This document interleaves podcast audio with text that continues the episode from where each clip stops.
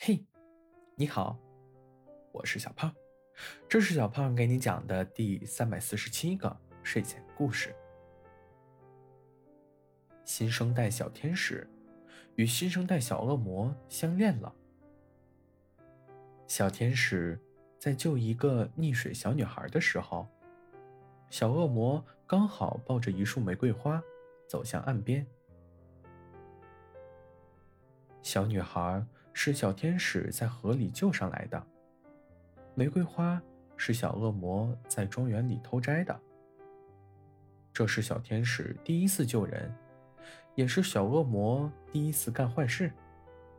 俗套的故事，俗套的剧情，就这么在天使与恶魔之间上演了。四目相对之时，小天使确定。这是个还有救的小恶魔。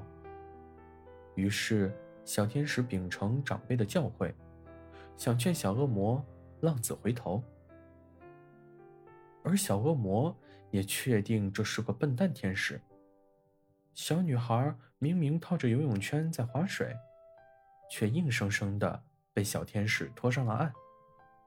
于是，小恶魔也贯彻长辈的教诲。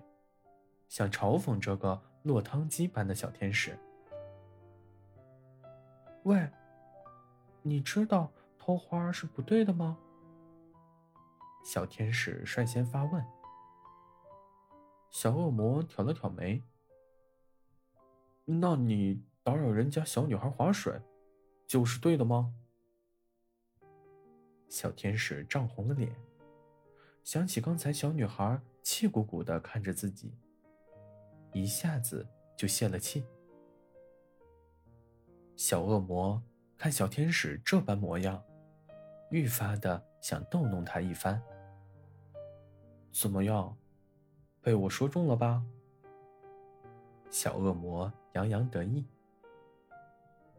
小天使本来就有点不好意思，被小恶魔这么一说，又羞又怒。一下子没忍住，便哭了起来。小恶魔看到这，慌了。长辈可没告诉他怎么处理天使落泪这种事情。呃，你，你别哭啊，我就是说说而已。小恶魔急得直冒气。我第一次出来。就想着救人做善事，没成想好心办坏事的。小天使揉了揉眼睛，哽咽道：“我也是第一次，你别哭了。这花送给你。”小恶魔递过花，我不要，这是你偷的，又不是你的。拿别人的花送人，算怎么回事？小天使扭过头去。小恶魔挠了挠头。那我自己种，你别哭了好不好？小天使点了点头。突然觉得这个小恶魔还有点可爱。三天后，小恶魔找到小天使。这次我带来了亲手种的花，送给你。小天使看着小恶魔身后空空荡荡的，便问道：“才三天，花就种出来了吗？哪儿呢？”小恶魔神秘一笑：“跟我来。”小天使跟着小恶魔。飞了好久，来到了一座废弃的城堡外。小恶魔推开城堡的大门，做了个请的手势。小天使走进城堡，看着眼前各色的玫瑰，深感震撼。花儿怎么长得这么快？你不会又去偷别人家的花了吧？